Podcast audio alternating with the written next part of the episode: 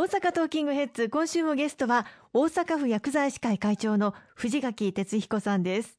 アンチドーピングにも薬剤師さんが関わっていらっしゃるというふうに伺ったんですがそのあたり詳しくお話伺えますでしょうか、うん、はいそうですね。まあ基本的にスポーツファーマシストというあのネーミングです、えー、これもあの学校薬剤師と一緒で世界初です、うんで、まあ、これはあの世界のそのドーピング防止という大きな流れの中でその国際大会、まあ、オリンピック・パラリンピックやる国はそういうものに取り組まなきゃいけないという、まあ、そういうことになったわけですよね。はい、で実際に日本では2001年の9月にあの JADA 日本アンチドーピング機構というのが設立をされました、はい、そこが今ドーピング検査を請け負ったりいろんなその啓発をしたりする、うん、そこの認定を受けるということでスポーツファーマシストというドーピングを防止するその薬剤師がいるということになりますね。はい、え現在今8711名だったですね全国でいます。大阪にも560名ぐらいの方がいますのでこれもあのこの JADA 日本アンチドーピング機構のホームページに名前を挙げていますので、えー、そこに直接あのメールすんなりお電話すんなりして聞けばあの答えてくれますので、はい、今この前のオリンピックも含めてあのドーピングの問題っていうのは大変大きな問題になりましたので、はい、ただ日本の場合は日本のアスリートはそのそれを使ってどうのこうのという方はほとんどいらっしゃいません。ただうっかりドーピングっていう、まあ、我々の中で使ってるんですけども、うん、このうっかりドーピングっていうのは先ほど来の話の中で言えばちょっと風邪をひいたので薬局行って薬を買おうでその時に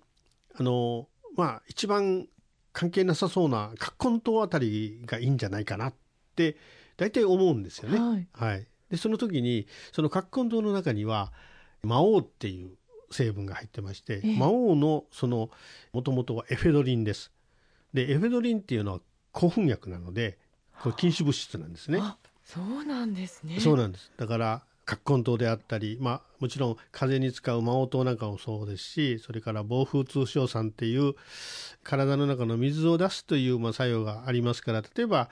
便秘の方とかそれから痩せたい人なんかにもそういう商品が出来上がってるのでただそこには暴風通商酸って何も書いてないのでただそれをまあそのアスリートがそのそれを飲むかどうかは別ですけどもでも知らなくて飲むケースってありますよね、えー、この間のあのピョンチャンオリンピック東京オリンピックありましたけど、うん、あそこでも日本人の選手がそのうっかりドーピングで陽性反応が出てしまったみたいですね。そうですよね。まあ、全体的にはあの国際社会の中で日本あの会長おっしゃられた通り日本というのは本当にクリーンなあ国というふうに見られてはいるんですけれどもそういう、まあ、うかりドーピングの知識を共有していくあるいは教育していくということも、そのファーマシストの役割の一つでもあるんですかね。そうですね。ですからそういうのこそあの薬剤師にあの相談してほしいですよね。ですから薬剤師もがたいのいい人が来ると少しこう一声か声かけてあげるとかですね。であの実はねスーッと4年ん？4年ぐらい前でしたかね。あのミクロゲンパスタって商品言っていいのかな？要するにひげを濃くするその商品があるんです。それは飲む？塗るんです。塗るんですか、はい、はい、塗るんです。それそもそも眉がまあ以前その薄い眉が流行らなかった時にあるんですかね？そういうのがあってその中にテストステロンっていう男性ホルモンが入ってるんですね。それで作用させようとしてるんですけど4年ぐらい前確か神戸製鋼のラガーが全くそれをそんなつもりじゃなくてきっとひげをちゃんとしたいがためにそれを塗って、でそのラガーは世界に通用するアスリートだったので365日あの監視されてる状況なんですね。で尿検査を受けてでそれが出て何かわからないわけですよね本人は。でそのテストそれが出てで何かないかったらそれだったって塗り薬でもそれだけ影響があるんですね。あるんですね。出るんですね。だからそれぐらいあの精密に検査できる体制にあるっていうことですよね。ですから本当にうっかり、はい、本当にうっかりなんですよね。まあ、来年ラグビーのワールドカップがあり、うん、また、ね、再来年東京五輪パラリンピックがあって、うん、その翌年には関西ワールドマスターズと、まあ、3年連続で大スポーツイベントが続きますので、まあ、スポーツに対する関心も高まってくると思うんですけど、うん、合わせてそうしたアンチドーピングの考え方、あるいは認識というものも広げていかないといけないですね。そうですね。はい、ぜひあの薬剤師を使ってほしいですね。薬剤師そういう知識持ったやつたくさんいますのでね、うっかりがないように、はい、もう本当にそこら辺に転がってますからうっかりは。あそうです、ね、はい、ですからもうあの